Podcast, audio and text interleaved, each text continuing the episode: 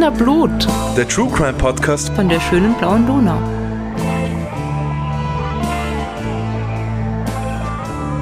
Hallo zusammen, hier ist wieder die Podcast-Posse mit Wiener Blut.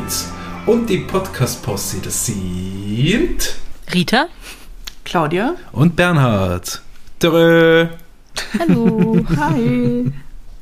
Ja, diese Fröhlichkeit, die ist eigentlich total unpassend, weil Mhm. heute geht es äh, mit dem zweiten Teil von Claudias aktuellem Fall über die Comtesse Mitzi weiter. Und das war im ersten Teil schon ein wahnsinniger Bammer, äh, so dass man sich zwangsläufig äh, mit, mit Fancy Drinks drauf vorbereiten muss, auf das, was jetzt kommt. Mhm. Rita, was hast denn du für einen Fancy Drink? Also angesichts dieses Falls wäre wahrscheinlich Wodka besser oder so für die Nerven. Aber ich habe einen ganz tollen Fancy Drink, trotzdem einen alkoholfreien. Und der kommt aus Mexiko. Ähm, Alkoholfrei. made, made in Mexico since 1950 und das heißt Jarritos, was glaube ich die Krüge bedeutet, weil auf dieser Flasche sind ganz viele Krüge drauf. Und es ist Mandarinenlimonade.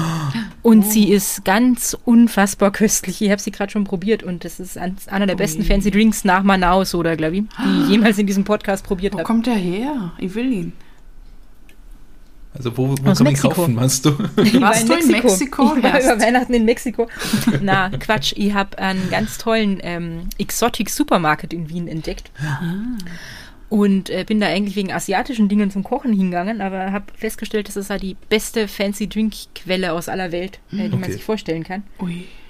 Betriebsausflug. Ja, das müssen wir unbedingt machen. Wenn wir uns Ja, irgendwann wieder treffen, dann werde ich da ganz viele offen Drinks mitbringen. Die haben eh offen, weil das ist ein Lebensmittelgeschäft. Ah, okay. Aber es klingt Ähm. tatsächlich nach einem, nach einem äh, Fancy Drink, den ich unbedingt probieren muss. Es ist wirklich gut. Ich glaube, ihr würdet das Bade mögen. Es Okay. ist ganz, ganz köstlich. Spannend. Ja. Wenn du sagst, es ist so gut wie Manaus, oder dann will ich es sofort. Jetzt und Na, es zwar ist, jetzt. nicht, es ist nicht so gut wie man aus, oder? Aber es kommt bald danach. Wow. Claudia, was hast du für einen Fancy Drink? Ich trinke heute bei dem Fancy Drink von Bernhard mit. ja, das wäre ich euch sagen. Wir haben tatsächlich äh, einen Fancy Drink, der ist so fancy, dass er für uns beide erreichen wird. Und zwar hat uns den eine ganz liebe Hörerin geschickt. Äh, die heißt auch Claudia. Yay. Ja. Ich weiß nicht, äh, wie, wie sehr sie sich geoutet haben will. Ich nenne sie jetzt einfach Claudia B. Liebe Claudia, vielen Dank für den Störtebecker Glühbierpunsch. Genau das Richtige für, für die immer noch äh, kalte Jahreszeit da draußen. Äh, Glühbierpunsch, da wird man sich jetzt denken, ja, hauen wir, hauen wir auf den Herd, machen wir ihn warm und schütten wir uns rein. Äh, die liebe Claudia hat äh, mir dazu geschrieben oder uns dazu geschrieben, es ist besser kalt, also wie richtiges Bier. Den reißen wir jetzt auf. Äh, Da steht 5,0% Volumen. Alkohol, und es schaut aber ja. auf die Ferne, weil dieser Punkt ist so klein, schaut es aus, als hätte dieses Bier 50% Alkohol. Bier. Und wenn du es warm machst, dann wirkt es wahrscheinlich auch so. Ja. Ich habe mal, ich hab mal in einem polnischen Lokal in Wien Glühbier getrunken, also wirklich warmes. Mhm. Ähm, Und das war echt gut, aber es macht dann auch echt besoffen. Bin gespannt. Be- Beschreib mal, wie Es das ist ausschaut. rot. Also es ist wirklich so, so Weinrot. Es schaut aus, wie ein ges- ein gespritzter Rotwein ausschauen würde. Erst bevor ich das Geil. probiere, muss ich nochmal schauen, wa- wa- was steht denn da drin? Bla bla bla, untergärige, bla bla bla bla bla, helles Gerstenmalz, Holundersaft und eine winterliche Ah, Würzung. das ist das Rote. Ja. Okay, Okay, zum Wohl. Prost. Oh mein Gott. Mm, es schmeckt wie Bier und wie Fruchtsaft Boah. und, wow. Und Glühwein Ja. in Arm. Oh mein Gott. und es schmeckt definitiv, als hätte es mehr als 5%, hat es aber nicht. Das ist toll. Es ist wirklich, als hätte man Glühwein und Bier zusammengeschüttet, aber auf die gute Art. Ja, also. Aber ich glaube, es ist wirklich besser gekühlt. ja.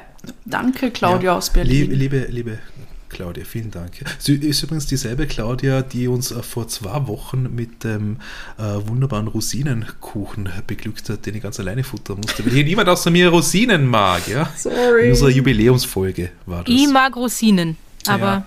Aber du bist nicht da. Du warst doch nicht damals da. leider nicht hier.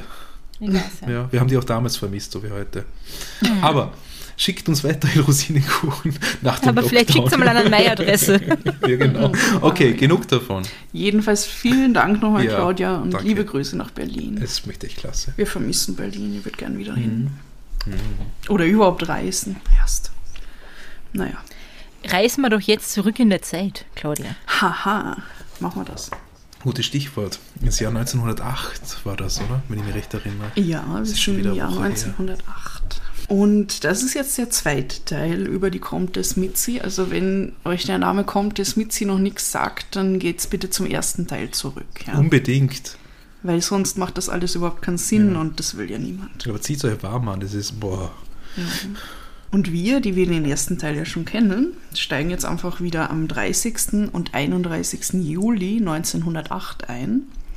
Da findet nämlich die Hauptverhandlung gegen Marcel und Anna Veit statt. Bei der Hauptverhandlung gleich zu Beginn wird äh, verkündet, dass diese unter Ausschluss der Öffentlichkeit stattfinden wird.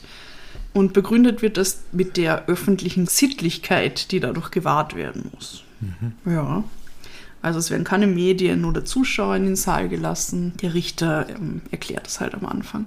Die beiden Verdächtigen sagen dann gleich zu Beginn, dass sie für nicht schuldig plädieren. Und in dem Buch, dem wunderbaren Buch von Walter Schübler über die Comtesse Mitzi, sind äh, teilweise also Auszüge aus den Gerichtsprotokollen direkt drin.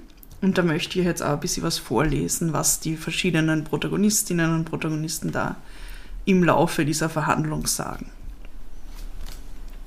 Und beginnen möchte ich mal mit dem Marcel Veit. Der sagt nämlich, als er vom Staatsanwalt auf ähm, das Verhältnis von der Marie zur Leopoldine Jelinek, also dieser Ronacher Boldi, ähm, angesprochen wird. Also wie der, der ähm, Staatsanwalt fragt halt, wie was mit den beiden war und sowas. Und darauf sagt der Marcel Veit, Mitzi sagte nur, wenn ich nicht nach Venedig, also diesem Venedig in Wien, diesen Vergnügungspark, von dem ich euch erzählt habe, wenn ich nicht nach Venedig gehen darf, gehe ich mit der Boldi nach Paris durch. Hoher Gerichtshof, ich habe mein Kind selbst erzogen. Sie war von festen Grundsätzen. Ich habe ihr eine gute Erziehung gegeben und sie war von eiserner Entschlossenheit. Dass sie von solcher Entschlossenheit war, geht daraus hervor, dass sie ins Wasser gegangen ist. Sie ging ins Wasser, sie sprang nicht hinein. Nein, Schritt für Schritt ist sie ins Wasser gegangen. Immer höher und höher sind die Wellen der Donau gestiegen und haben mein Kind klaglos weggerissen. Weil ich also diese Entschlossenheit kannte, habe ich gefürchtet, dass sie wirklich durchgeht. Daher gab ich die Versuche, sie von der Jelinek fernzuhalten, vorläufig auf. Das ist schon Geschichteldrucker. Ja. Vor allem, dass sie ins Wasser gehen wird, hat er da ja noch gar nicht gewusst. Also das macht schon in sich irgendwie keinen Sinn. Und die Anna, also die Mutter von der Marie, sagt dann, also bei ihrem äh, Verhör dann, also im, bei der Gerichtsverhandlung, meine Tochter hat mir immer gesagt, ich gehe nur mit lauter hohen Herren, die tun ja nichts Unrechtes. Und der Staatsanwalt fragt sie dann, Sie haben auch Herrenbesuche in Ihrer Wohnung gehabt. Die Anna sagt, aber da ist nichts vorgekommen, so etwas bemerkt man doch sonst. Und dann sagt der Staatsanwalt, war Ihre Tochter nie im tiefen Negligé? Haben Sie nie bemerkt, dass die Herren, die zu Besuch kamen, sie küssten? Das hätte ich nie geduldet, schreit die Anna da. Und wann haben Sie Vidakovic, das ist also der Viktor, von dem ich vorher erzählt habe in der letzten Folge, wann haben Sie Vidakovic gegenüber die Aussage gemacht, das sehe ich jetzt ein, sie hat Geld verdienen müssen, um das Haus zu erhalten? Darauf sagt die Anna Veit, nach der Katastrophe. Also die Anna behauptet nach wie vor, sie weiß nichts davon, das ist, ihre Tochter wird sowas nie machen und so weiter. Sie sagt aber wenig über ihren Mann. Also sie hat, sie sagt in all diesen Aussagen, die ich da gefunden habe, sagt sie nie, mein Mann würde sowas nie tun. Vielleicht was ist besser. Ja. Dann der Viktor Vidakovic, das war also ähm, jemand, mit dem die Maria eine Affäre gehabt hat, eine Zeit lang, wird auch als Zeuge aufgerufen bei dieser Verhandlung. Und der Verteidiger fragt ihn dann, hat Jelinek nicht auch Bekanntschaften der Mitzi vermittelt? Und der Viktor Vidakovic sagt, erst später. Da lebte sie geradezu davon. Anfangs war aber Veit der Vermittler. Erst als ihm der Boden zu heiß wurde, betraute er die Jelinek mit dieser Aufgabe. Und dann fragt ihn der Verteidiger, warum glauben Sie, ist Marie Veit in die Donau gegangen? Und er sagt, ich bin der festen Überzeugung, dass Mitzi dieses Lebens überdrüssig gewesen ist. Es war nur ein geringer Anstoß nötig, um sie zum Selbstmord zu veranlassen. Jeder Mensch hat gewusst, dass der Angeklagte seine Tochter zur Führung dieses Lebens zwang. Er nahm ihr immer sofort das Geld bis auf den letzten Kreuzer ab oder sie streckte es ihm zu. er hat es auch meistens gezählt. Also da sagt der Victor dann auch nochmal, dass zuerst der Vater ähm, mit, der, mit, mit der Marie halt immer in diese Etablissements gegangen ist und später hat das dann die Leopoldina Jelinek übernommen mhm. Und hat dafür einen Anteil von der Marie gekriegt, dafür, dass sie ihr Männer vermittelt. Mhm. Und jetzt hören wir noch von der Leopoldina Jelinek herself, Ronna Haboldi. Das ist ein toller Spitzname. Mhm. Als die Leopoldina Jelinek da vernommen wird, also als sie Aussage macht in der Verhandlung, da geht es dann ganz wild her und sie liefert sich irgendwie ein Schreiduell mit dem Marcel Veit. Das ist ganz lustig, oder nicht? Und zwar sagt sie am Anfang, mein Dienstmädchen, die Auguste Schreiber, hat, wie ich sie einmal mit einem Brief zur Comtesse geschickt habe, den Grafen mit seiner Tochter in einem Bett gesehen. Da, daraufhin springt der Marcel Veit auf und schreit, Lüge, gemeine Lüge.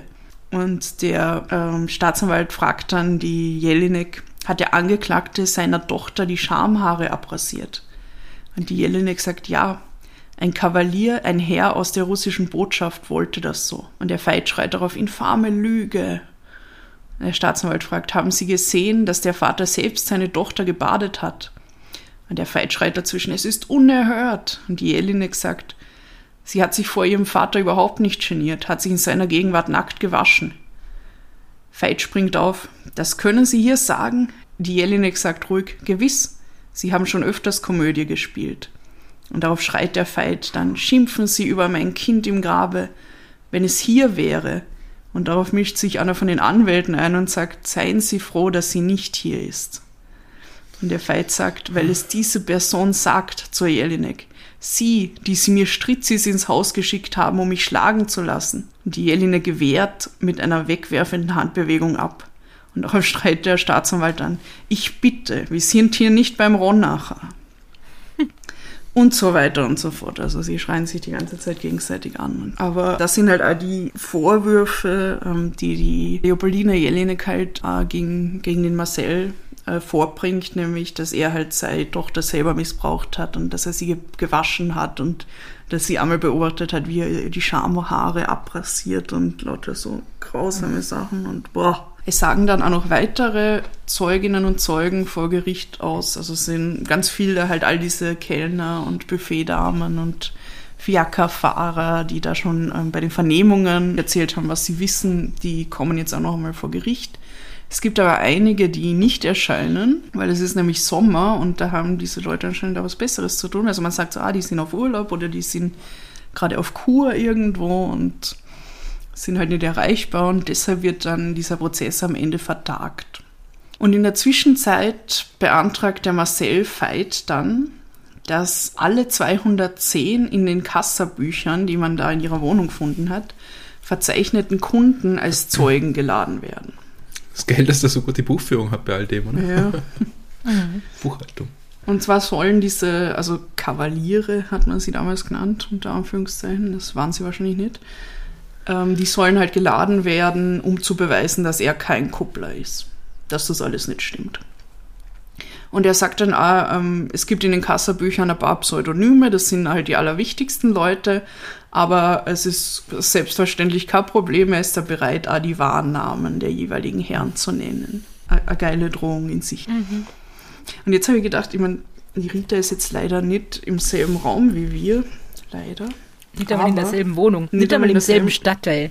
Deshalb zeige ich dir jetzt, ja? lieber Bernhard. Oh Gott. Die Kassabücher, die sind da nämlich drin abgedruckt. Ach, du postest immer einen Wund, ich muss ja meine Steuer auch noch machen.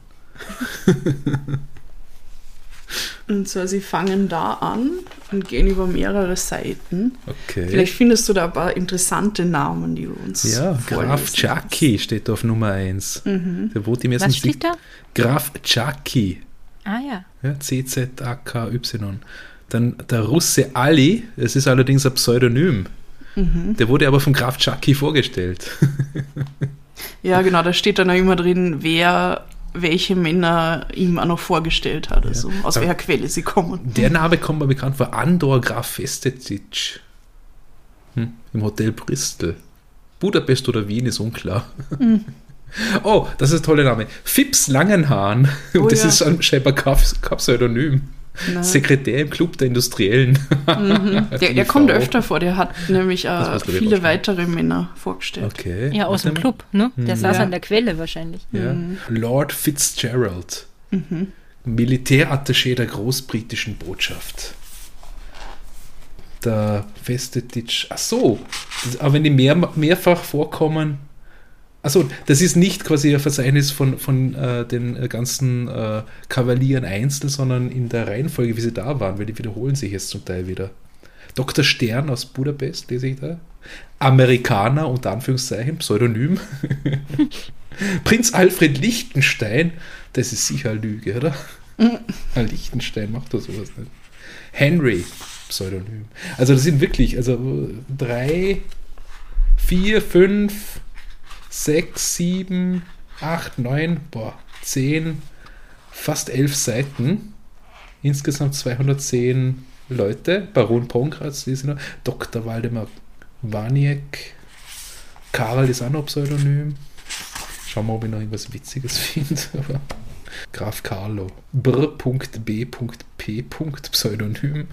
Ah, Br Bruder. Oh, Bruder BP. Meinst Ja, ja das ist möglich. Krampus. Pseudonym. Ja, Krampus. Wow. Alter, das ist wirklich. Allein dafür äh, lohnt es sich, dieses tolle Buch vom Walter Schübler zu kaufen. Ja, also ich Okay. glaube, man kriegt den Eindruck, dass da einfach sehr viele interessante Namen drin sind. Ja, bulgarischer Minister AD. Nämlich von Grafen, Politikern, Staatsanwälten, Ärzten, Diplomaten aus verschiedenen Ländern, hohe Militäroffiziere, reiche Unternehmer, also Adelige, was, was, was sich halt so findet. Das Also- ist wirklich Who is Who der Wiener feinen Gesellschaft zu der Dieser, Zeit. dieser Marcel hätte für rechtzeitig auf Erpressung umstellen sollen. Ja, Dann warte hätte noch. mehr abgesandt und wäre weniger Wait for it. rauskommen. Ah, okay.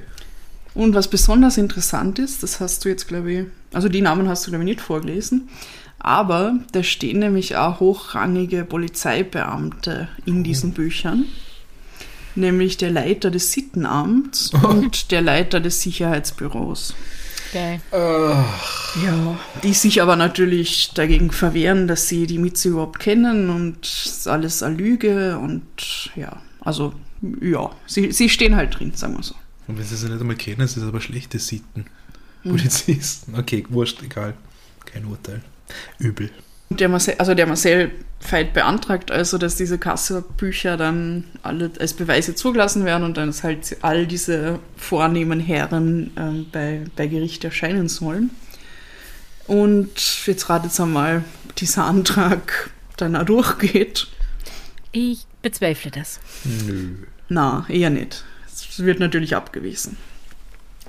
Im Oktober 1908 findet dann die zweite Hauptverhandlung gegen den Marcel und die Anna Veit statt. Also da wird das jetzt alles nochmal wiederholt, weil beim ersten Termin nicht alle Zeugen erschienen sind. Die Verteidigung von Marcel Veit bleibt aber natürlich die gleiche. Und zwar er sagt weiterhin, er wusste nicht, dass seine Tochter als Geheimprostituierte gearbeitet hat. Er wollte ihr nur eine gute Partie verschaffen, deshalb ist er mit ihr halt in all diese Etablissements gegangen. Und dann ist es halt so passiert, dass diese Ronacher Boldi da die Marie verleitet hat und er hat damit gar nichts zu tun. Und also seit sie die Leopoldine Jelinek da kennt, ist alles den Bach runtergegangen. Und bei dieser Verhandlung wird dann auch die Aussage von der Mitzi selbst vorgelesen, weil sie hat ja am 28. April, also bevor sie dann in den Donaukanal gegangen ist, war sie ja auch bei der Polizei und sie haben sie verhört. Und darin berichtet sie dann davon, dass sie wirklich, dass die Leopoldina Jelinek sie halt wirklich mit 15 in dieses Gewerbe der Prostitution eingeführt habe und ihr gezeigt hat, wie man Männer kennenlernt und so weiter. Und sie beteuert halt, dass ihre Eltern unschuldig sind und nichts davon wissen. Und da möchte ich euch auch nochmal einen kurzen Auszug vorlesen. Und zwar sagt sie dann, also sie erzählt halt vom, vom Ablauf, äh, wie, das, wie das immer so gelaufen ist, wenn sie mit ihrem Vater da unterwegs war. Abends gegen 10 Uhr verließ ich stets mit meinem Vater die Wohnung und ging ins Café Zentral und dann ins Café Gartenbau. Ich trennte mich beim Etablissement Ronnacher von meinem Vater. Gegen drei bis vier Uhr früh ging ich dann endlich zu meinem Vater, der mich dann nach Hause begleitete, oder er holte mich vom Ronnacher ab. Ich erzählte meinen Eltern, dass mir Herren das Geld geschenkt haben. Meine Eltern fragten mich nie um eine genaue Provenienz des Geldes, sondern nahmen an, dass mir die Herren das Geld für nichts geschenkt haben. Ich zahlte den Eltern nur so viel, als ich für mein Leben brauchte. Ich zahlte ihnen 90 Kronen pro Monat. Dafür bekam ich das Mittags- und Nachtmahl. Ja, ist ja eine normale Reaktion von Eltern, ne? dass sie das überhaupt nicht hinterfragen und sich denken, ah ja, unsere Tochter hat so viel Geld geschenkt bekommen, einfach nur fürs Existieren. Mhm. Männer sind so freundlich. Ja. Oder Menschen generell. Ja. Not. Also es ist, es ist auch ganz interessant. Es ist damals nämlich wirklich, also es war schon so der Brauch, ähm, dass wenn junge Mädchen sich mit Männern irgendwie unterhalten haben und champanisiert haben und sowas, dass sie ihnen dann öfter mal so ein paar Kronen zugesteckt haben, vielleicht drei oder fünf oder sowas in dem Rahmen, einfach nur für, für die Unterhaltung. Aber nicht 100. Genau, aber nicht 100, das ist auch der Punkt. Also das ist ja also allen damals klar, dass das halt unmöglich der Fall sein kann. Also es ist halt einfach viel, viel mehr, als, als es eigentlich sein sollte, wenn es halt nur Gespräche waren. Ja. Und du gehst da normalerweise als Mädel in einem Alter nicht in diese Hm. Etablissements und vor allem nicht täglich oder mehrmals pro Woche. ja. Also ja, ist Ja. täglich wirklich. Also Und also mit 15 gehst du ja nicht bis drei oder vier in der Früh irgendwo hin. Und das machst du ja jetzt heutzutage eigentlich auch nicht, laut Gesetz. Ja. Ne? Mhm. Also, Also der Richter sagt da irgendwann, ähm, es ist halt total unglaubwürdig, dass der Marcel Veit seiner Tochter nur eine gute Partie verschaffen wollen würde, weil da geht man halt auch nicht in diese Etablissement. Also da gibt's halt andere Wege, wie man das machen könnte, aber das findest halt nicht im Ronacher. Genau. Und dann kommt es dazu, dass die Anna Veit freigesprochen wird. Und zwar während dieser Prozess noch läuft. Das Gericht ist der Ansicht, dass sie aufgrund ihrer verminderten Intelligenz äh, wirklich anscheinend keine Ahnung davon gehabt hat, was, was da los ist. Und dass sie halt wirklich immer gedacht hat, ach, meine, meine Tochter ist, ist gut und unschuldig und alles ist fein. Und halt vielleicht einfach nicht hinterfragt hat, wo dieses Geld herkommt. Und äh, in- genau, in dem Sinn wird sie dann freigesprochen. Und weil die Gerichtsverhandlung noch läuft, ist es dann so, dass sie jetzt, da sie selber nicht mehr angeklagt ist, kann sie jetzt als Zeugin aussagen. Und die, äh, der Richter erklärt ihr das, also sie kann jetzt aussagen, sie muss aber jetzt im Gegensatz zu vorher, wo sie Angeklagte war, unbedingt unter Eid die Wahrheit sagen, wenn sie aussagt. Sie sagt dann, ja, ja, das versteht sie, sie weiß es, sie muss jetzt die Wahrheit sagen als Zeugin. Und der Richter fragt sie dann, ob sie denn die Aussage machen will. Und sie sagt dann, na, sie möchte eigentlich lieber verweigern. Und dann wird der Vater halt total wütend, der Marcel Veit, natürlich, weil das halt für ihn irgendwie ziemlich schlecht ausschaut, wenn, Aha. Jetzt meint er, dass sie nicht entlastet, oder was? Okay. Naja, naja, sie sagt gar nichts. Also sie Eben, will ja. nicht aussagen, genau. Sie kann ihn einerseits nicht entlasten und es schaut aber auch so aus, als würde sie, wenn sie die Wahrheit Ja, ja, sagt, halt schlechte Dinge über ihn sagen. Und es spielt da entsprechend. ja. Und jetzt ist er halt grantig auf sie und dann, und dann sagt sie anscheinend so, oh, ach, ich glaube, mein Mann will doch, dass sie aussag. Und entschließt sich dann, am Ende sagt sie, sie ist so verwirrt und, und entschließt sich einfach nichts mehr zu sagen. Also ich, ich glaube, sie kommt wirklich so ein bisschen nicht so gut klar in, in der Welt. Und ist immer sehr verwirrt und halt Ja. hilfesuchend und naiv Es und ist so. ja auch eine wahnsinnige Stresssituation, Ja. sowas, ja. Zusätzlich. Ja. Und sie geht dann auch aus dem Gerichtssaal und damit ist das dann erledigt. Es geht jetzt also nur mehr um den Marcel-Fight und in weiterer Folge kommen dann die Schlussplädoyers des Staatsanwaltes und der Verteidigung. Und die sind auch super interessant. Zuerst ist nämlich der Staatsanwalt Wiesner dran mit seinem Plädoyer und er zeichnet das halt also so, dass, dass der Veit da natürlich was total Verwerfliches getan hat und etwas, das nicht zu entschuldigen ist. Er sagt, das Delikt, dessen Marcel Veit beschuldigt ist, kommt leider in der Großstadt nicht selten vor. Es gibt genug Väter und Mütter, die ihre Töchter der Schande preisgeben, um sich ein arbeitsloses und bequemes Leben zu schaffen. Und dann später sagt er noch, der Angeklagte hat seiner Tochter das Geld, das sie erwarb, sofort abgenommen, hat davon ihre Ausgaben, die des Haushaltes und die seinen bestritten, bis zu seinen Schuhen, Strümpfen, Schirmen, ja sogar bis zu dem Schlagring, dessen er zur Ausrüstung seiner beruflichen Tätigkeit bedurfte. Er vertritt eine neue Spezies, die des hochstaplerischen Kupplers. Ich beantrage gegen den Angeklagten den vollen Ernst der Strafe anzuwenden. Er wird nicht so streng bestraft sein, wenn die volle Strenge des Gesetzes gegen ihn angewendet wird. Und der Verteidiger sagt in seinem Plädoyer auch was Interessantes.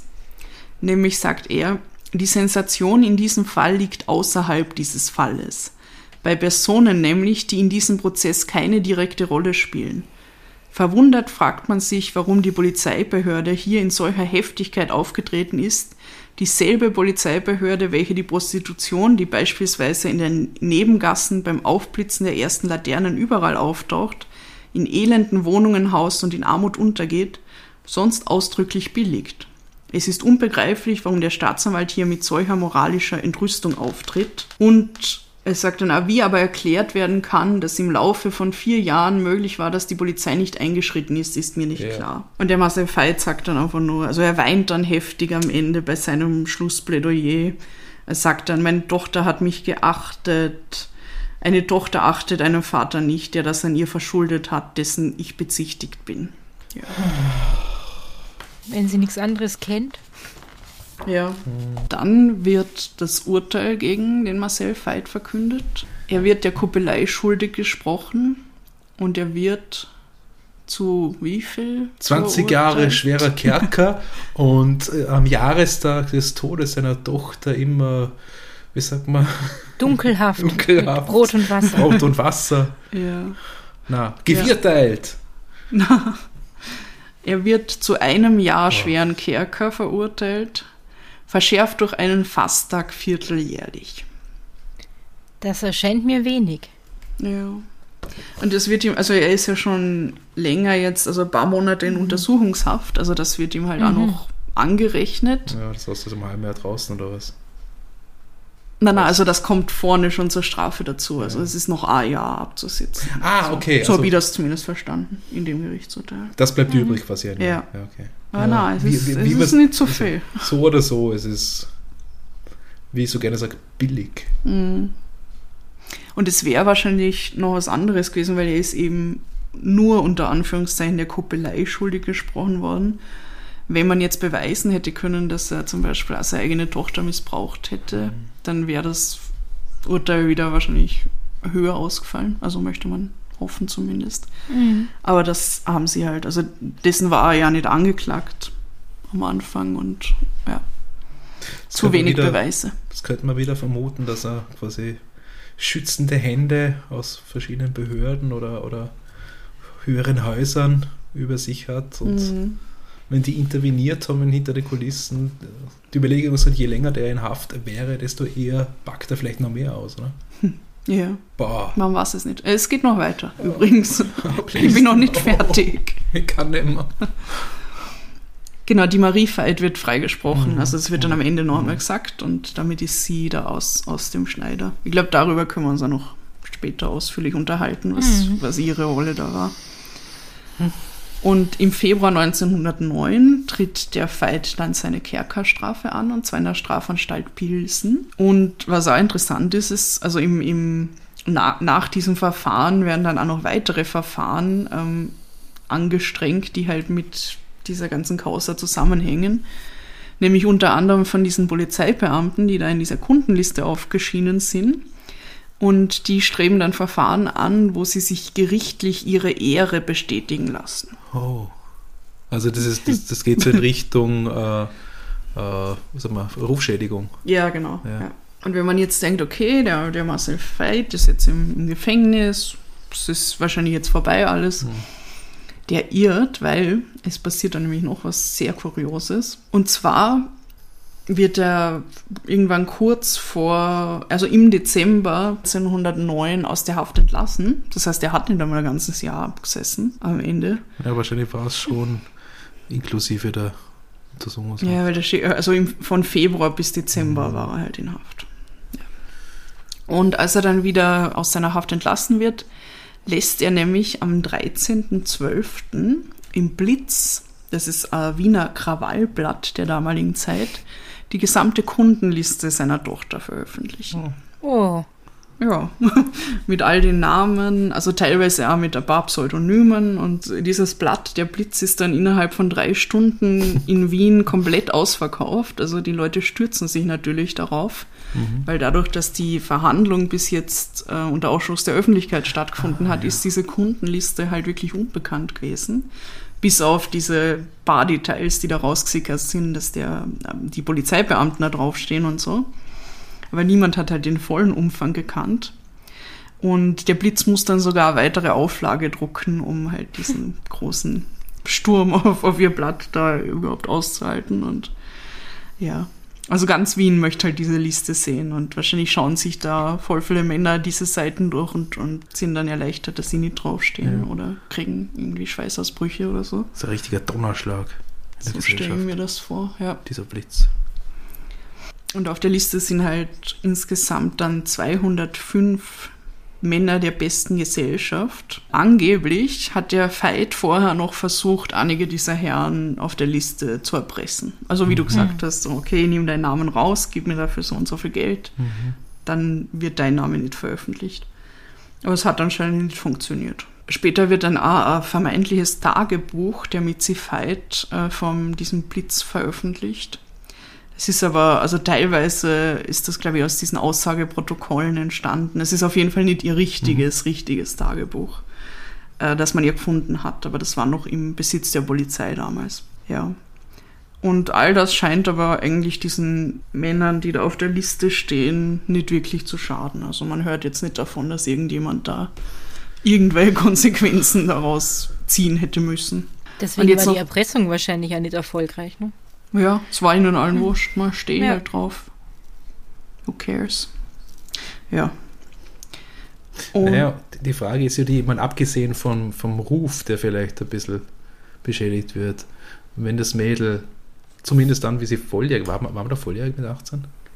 ich glaube nicht. Ja, aber wenn da vorgegaukelt wurde, wahrscheinlich, dass er vorlässt, also die haben sich vielleicht rein strafrechtlich darauf verlassen, dass das alles beim Vater dann liegt und sie dann quasi zwar moralische Schuld haben, aber keine rechtliche Schuld. Ja, das ja. Naja, das ist ja so. Schon, schon Also- entlastet, ja, eben. Ja, also rechtlich haben sie ja keine Schuld. Damals zumindest. Oder es ist zumindest nie verfolgt worden. Aber ich glaube, es hätte jetzt auch keinen rechtlichen Hintergrund dafür gegeben. Und jetzt fragt ihr euch vielleicht noch, was dann mit der Anna und dem Marcel Veit weiter passiert ist. Ich hoffe, die haben keine weiteren Kinder gekriegt. Nein, ich glaube nicht. Also zumindest weiß man davon nichts. Die Anna lässt sich dann im Dezember 1910 von ihrem Mann scheiden. Go Anna. Also ein Jahr nachdem er aus dem Knast raus war. Ja, Ähnlich, gell? Okay. genau. Also sie haben es ein Jahr noch probiert anscheinend oder so und dann haben sie sich aber formal, scheiden lassen, ja. Und lebt danach halt alleine und man weiß nicht, also was weiter mit ihr passiert ist. Ich glaube, sie war sehr arm und hat verschiedene Jobs gehabt irgendwie und man weiß ja nicht, wann sie dann gestorben ist. Also sie ist irgendwie dann aus der Öffentlichkeit verschwunden. Der Marcel wiederum heiratet dann 1923 erneut und trennt sich dann aber wieder von dieser Frau. Also sie lassen sie nicht scheiden, aber er lebt dann wieder mit irgendeiner anderen zusammen und der hat halt diverse Jobs und äh, landet dann am Ende wieder im Arrest wegen Diebstahl und Betrug. Und er stirbt dann 1936 sehr verarmt in Wien. Und das ist die schreckliche Geschichte von der Marie Mitzi Veit, die bereits als Minderjährige zur Prostitution gezwungen wurde, und zwar von dem Menschen, der sie eigentlich beschützen hätte sollen, nämlich ihrem eigenen Vater. Und es ist aber auch eine Geschichte der Doppelmoral aus dieser Zeit, in der Vater und Tochter verwerfliche und teils strafrechtlich bekannte Dinge tun, die Kunden der feinen Gesellschaft jedoch nie belangt werden. Und das schadet ihnen auch überhaupt nicht. Und that's it. Wow. Das war wirklich schrecklich, Ja. dieser Fall. Aber wow. Aber gut, ja. Ich habe äh, tatsächlich noch nie von diesem Fall gehört, weil ich habe dieses Buch auch nicht gelesen. Aber vielleicht hole ich das jetzt noch nach. Allerdings ist mir in der Zwischenzeit eingefallen, ähm, warum ich am Anfang so verwirrt war von Comtesse Mitzi und mir das irgendwie was sagt, aber irgendwie ja überhaupt nicht.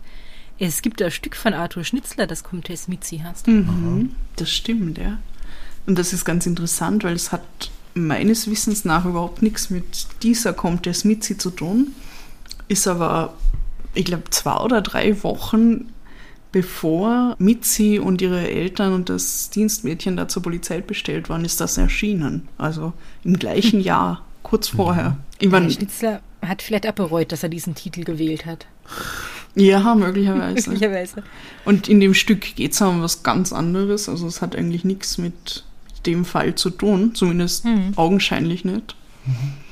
Und es gibt aber angeblich ein Stück, ich glaube, es ist auch ein Stück von äh, Alfred Döblin, das heißt, glaube ich, auch kommt es mit sie.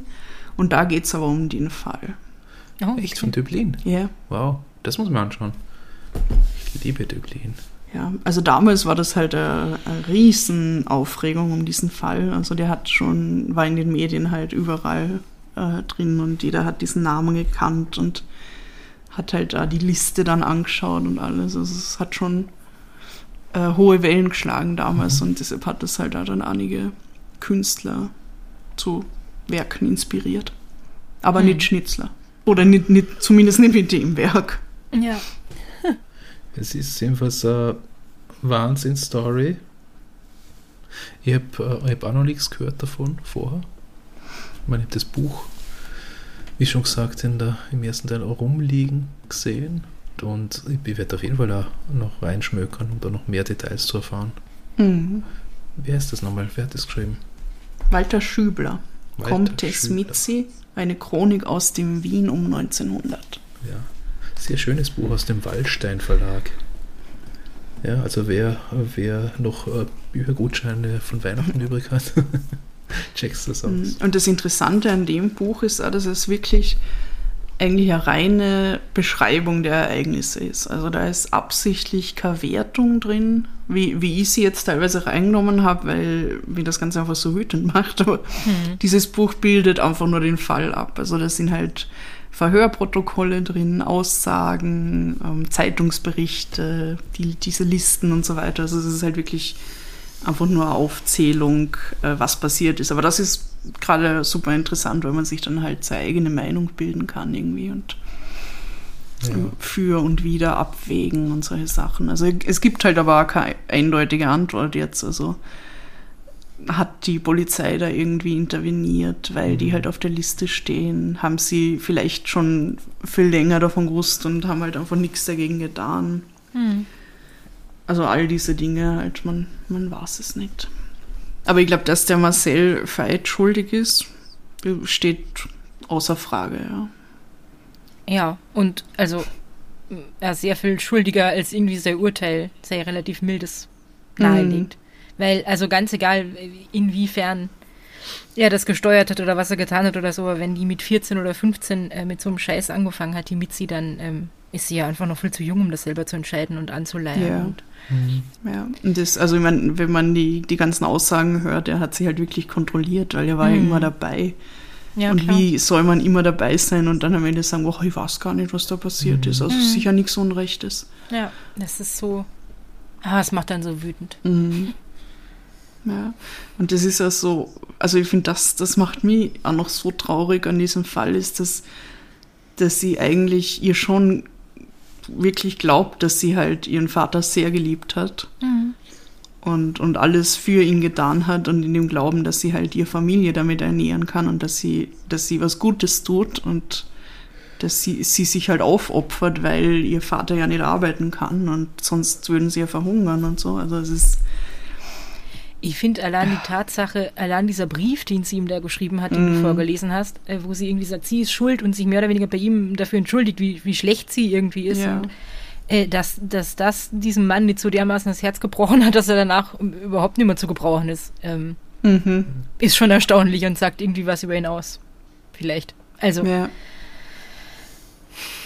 Und was auch so krass ist, ist, also das habe ich vorher gar nicht erwähnt, aber ähm, also ich habe ja gesagt, dass er eigentlich nicht ihr leiblicher Vater ist.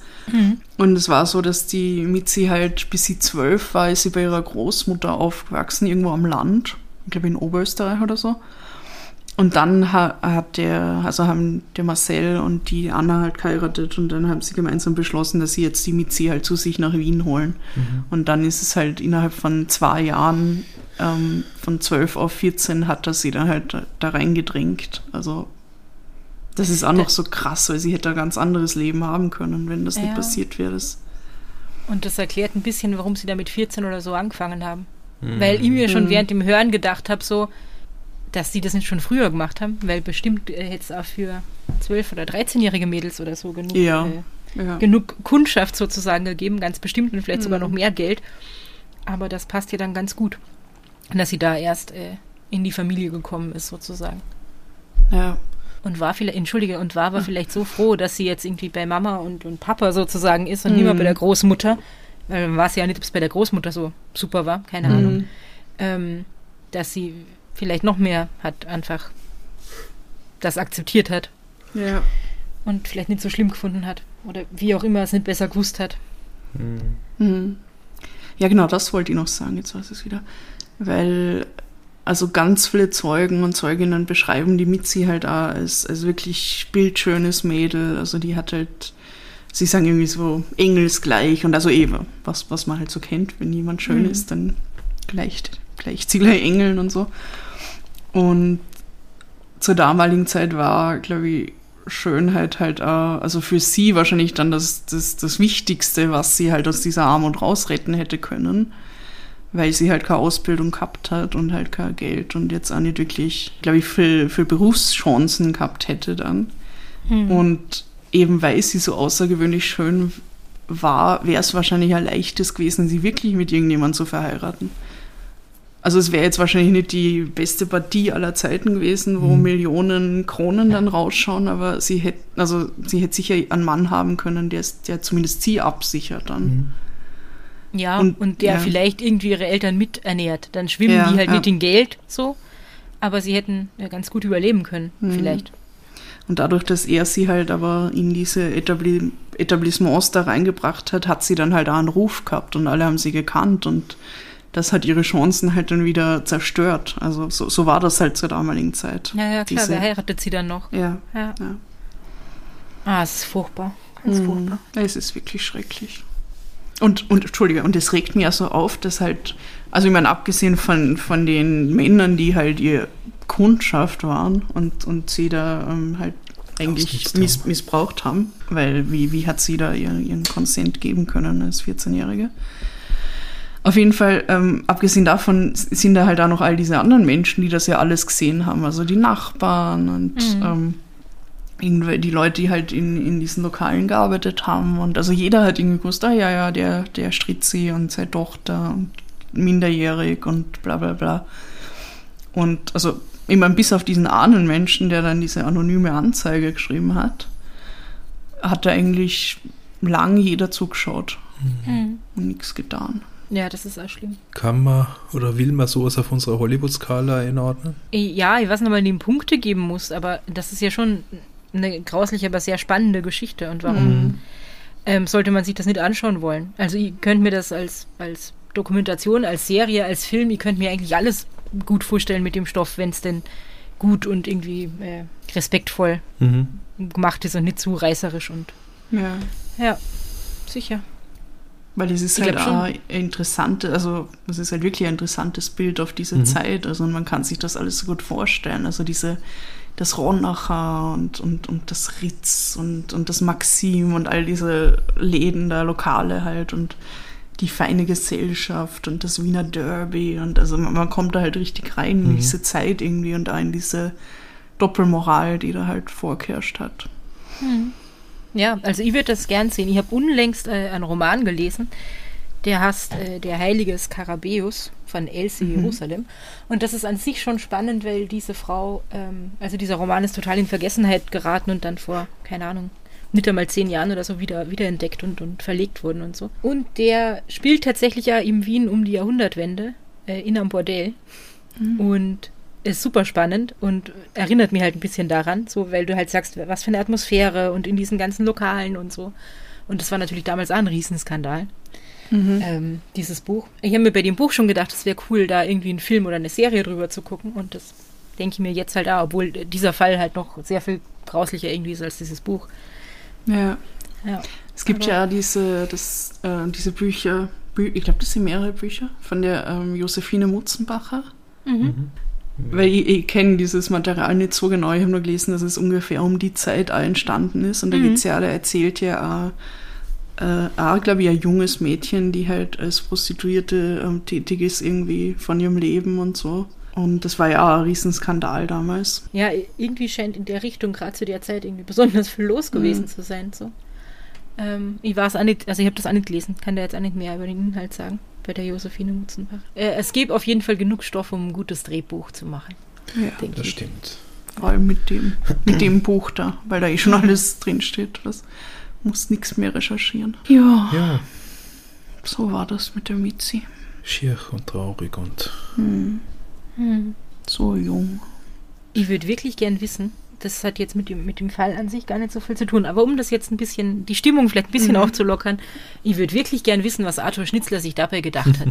wo, dann, wo dann sein Stück irgendwie Premiere hatte mit diesem Titel und das äh, irgendwie alle Zeitungen davon voll waren von der Comtesse Mitzi und so. Ähm, da würde ich gern mit ihm drüber reden. Ich würde eh gern mit Schnitzler reden, aber im Speziellen über, über Ja. das. Irgendwie. ja. Ja.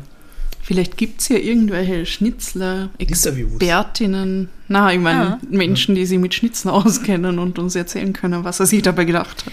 Schnitzler hat ja sehr, ich glaube, sehr äh, exzessiv Tagebuch geführt und so. Mhm.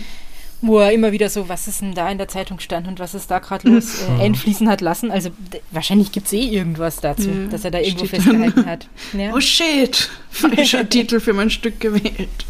Ja. Also ja, wenn es irgendwelche Schnitzler-Expertinnen da draußen gibt, die die Tagebücher von Schnitzler auswendig kennen oder sonst irgendwie zu ihm, zu uns ihm Bescheid, geforscht ja. haben, sagt es uns. Das würde ich Mhm. echt interessant finden. Auf der anderen Seite, ich meine, wenn er über eine Comtesse schreiben wollte, ich meine, Mizi ist halt ein verdammt häufiger Name. Das stimmt Maria, auch, ja. beziehungsweise die Abkürzung Ja, Mizi. klar. Mitzi als Koseform von Maria, das stimmt schon. Ja.